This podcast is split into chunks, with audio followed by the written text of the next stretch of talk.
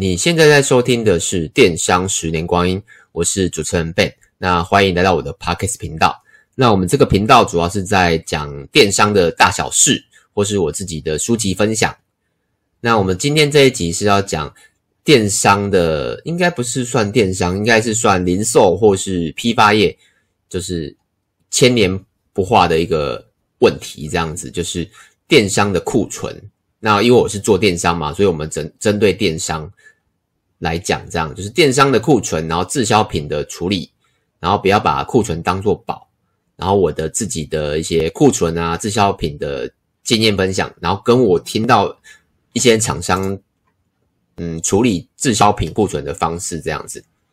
那相信应该还是很多朋友没有听过我的频道，那我稍微介绍一下自己，就是我们经营电商大概十年，那我。基本上我们所有的平台大部分都操作过，比如说官网啊、乐天商城、购物中心都有。然后社群就是基本大家都大家都知道的嘛，YouTube，然后 IG，然后 FB、Blog 几乎都有。那广告我们自己也都都是自己亲手做的，所以电商这一块我们算基本上算不敢说很厉害啦，但就是小熟这样子。那今天的主题就是针对库存嘛，所以。我目前啊，因为我们做了十年以上，所以老实说库存真的非常的多。目前算还好啦，就我们经经手的库存啊，还有滞销品，我们的处理的方式就是有让过很多方式啦。那目前我们觉得最顺的方式这样子。那我目我想到曾经做过的比较成功的方式，那大家如果你手上有库存或是滞销品，可以稍微听一下，就是可以降低你的。库存率这样子，然后最基本的就是，当然就是第一步，就是第一步，每次只要遇到库存多或是滞销品的时候，第一步当然就是降价。为什么要降价？因为如果它卖得很好，那基本上就不会是滞销品嘛。所以我们第一步一定是降价。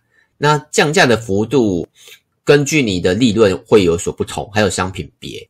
像我们会怎么降？举例啊，因为我们的客单真真的不高，大概六七百块。如果我们一个手环是卖四九九好了，那我们会先降，可能那，我因为这个有点自由心证，没有没有一定的 SOP，我可能会自己我们会先降四二九或四五九。你说怎么降这么小？因为根据我们的经验，就是有时候只要降一点点的幅度就会跑，所以我们不愿意降太多的原因是这个。如果他愿意跑，那我们就不会再降了，所以我们可能会降个。可能五十块左右这样而已。那如果再不会跑，那可能再降降到三九九。那再不会跑，可能三四九、二九九这样降。那你说为什么不一次直接降到一九九，或是二九九也可以啊？只是你就找不到那个价格的甜蜜点。除非啦，有一个方有一个问，除非你的那个库存是非常多，譬如说可能有一千个库存，那你放个半年都没跑，你原本卖三九九，你直接卖九十九也可以啊，因为那个库存太多了。可是我们的库存。每一个我们的商品有大概四五千样哦，四五千样哦，但每一个库存都不多，可能就五个十个这样而已，所以加起来是很多啦。可是每一个单品库存不多，所以老实说，我们不需要这么极端的处理价格的问题，所以我们都会抓到价格的甜蜜点。那当然就是先呃，就是小幅的降价。那小幅降价之后呢？那如果再观察不会跑，那就再降，那再慢慢再再降嘛，再降。那根据我们自己的经验，我们会设一个时间点。那如果超过那个时间点，那我们就会可能平价卖掉。譬如说，可能它呃成本是两百，那我们就两百卖掉，就等于是你赚零元，而且一定是赔钱嘛，因为还有一些呃照照相啊、美编的钱这样子。那如果还是卖不掉呢？那我们就会可能变成一百五，再。然后再降价降，那就是最后一定是赔钱卖啊！最后如果都降卖不掉的话，一定赔钱卖。这个步骤你一定要去做，而且我建议你要找到价格的甜蜜点，你不能一下降太多，这样有时候你该赚的没赚到，这是蛮可惜的。那当然，就是如果你已经你已经做到赔钱卖的时候，那还是卖不掉，那怎么做？那我们第我们就会走第二步，譬如说买几送几的活动，就是买二送一啊，买三送一啊。或是买买一送一也有可能，那买一送一的时候，你会遇到有时候高单的，像我们有时候那个皮夹、包包，那它一个成本可能就要四五百块，你不可能买买一送一嘛。那如果他买一个两百块的皮夹，你送一个五百块的皮夹，我说成本哦，这样也怪怪的。所以，因为我们的商品的属性真的太多了，所以我们可能会可能他买五千块的手表，那我就送他一个成本五百块的皮夹。那可能是那个皮夹虽然是五百块，可能他卖价可能是一二八零，那他就会收到非常的值得。也比较不会退货啦，所以我们会采用高单的送高单价的商品。那高单价的商品一定是也是有滞销嘛，所以针对高单价滞销但又卖不去的、卖不掉的东西，我们就会用高单的商品来送。这样，那还是有低单的嘛？低单的就比较好处理啦，就是看你要做什么，买几送几都可以，所以比较比较简单一点。送就是以送送东西，但这个有一个小问题啦，就是呃，他收到可能不会是他喜欢的东西。像我们也蛮收到收到蛮多的客诉，也不是客诉啊，就是小小的抱怨说，哎，我买皮夹你送我眼镜干嘛？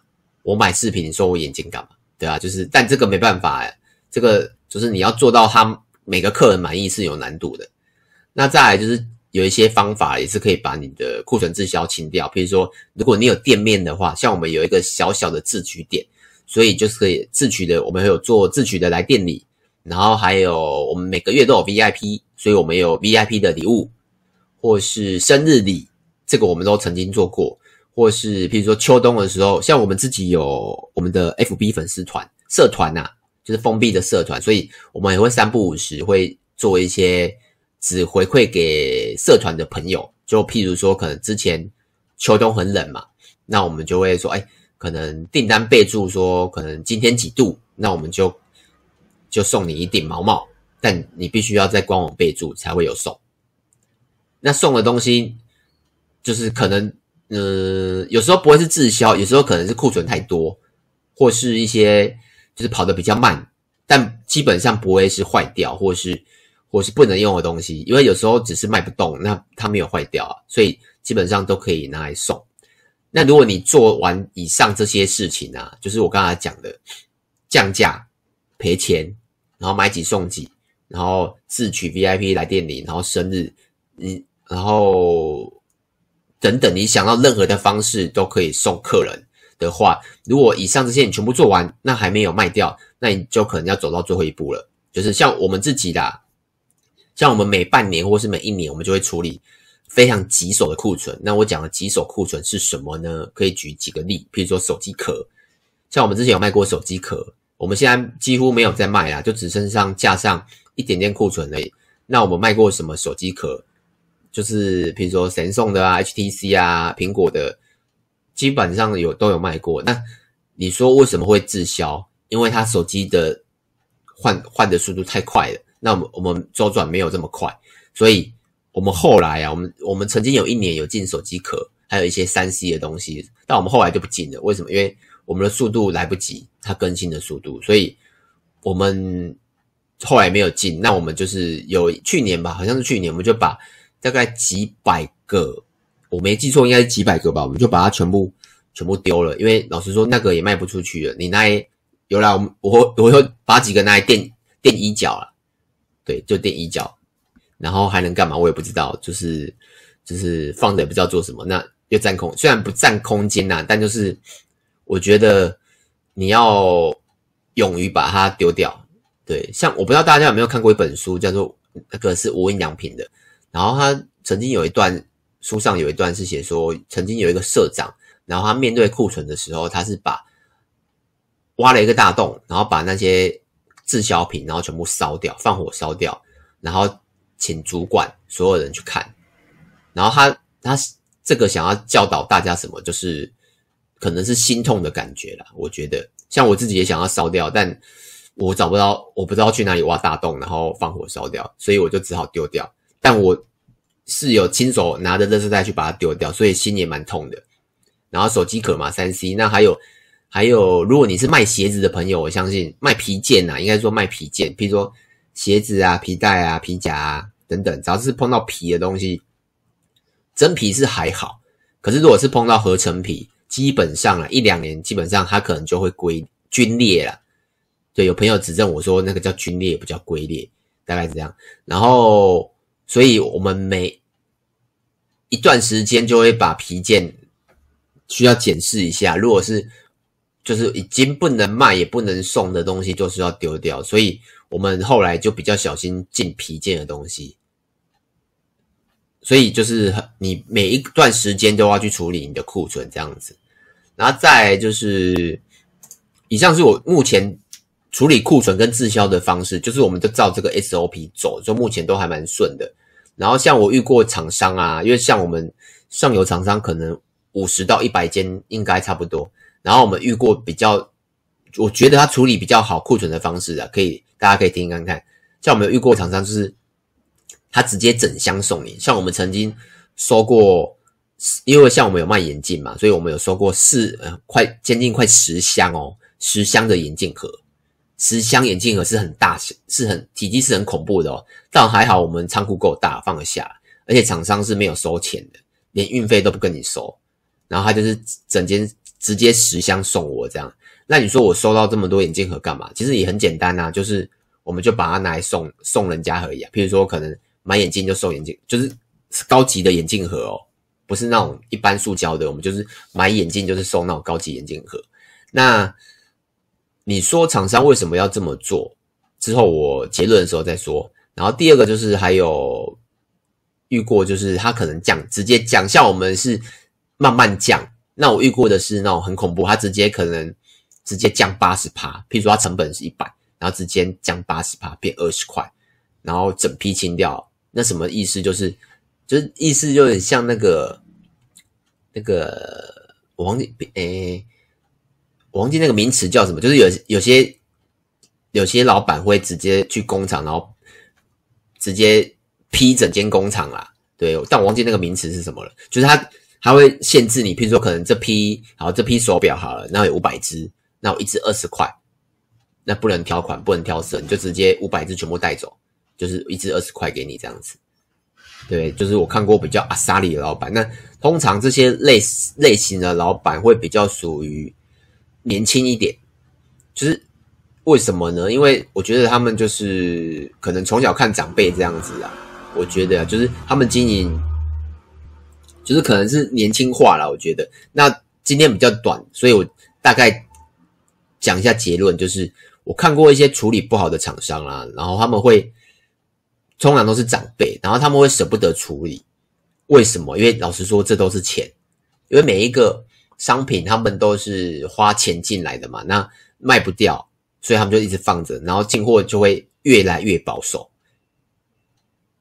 然后就会因为主要是会不舍得赔钱呐、你看哦，如果你进个十万的货进来，然后都卖不掉，然后他可能就是放在放一年、两年、三年，他但虽然可能还是慢慢卖啊，就是可能慢慢可能。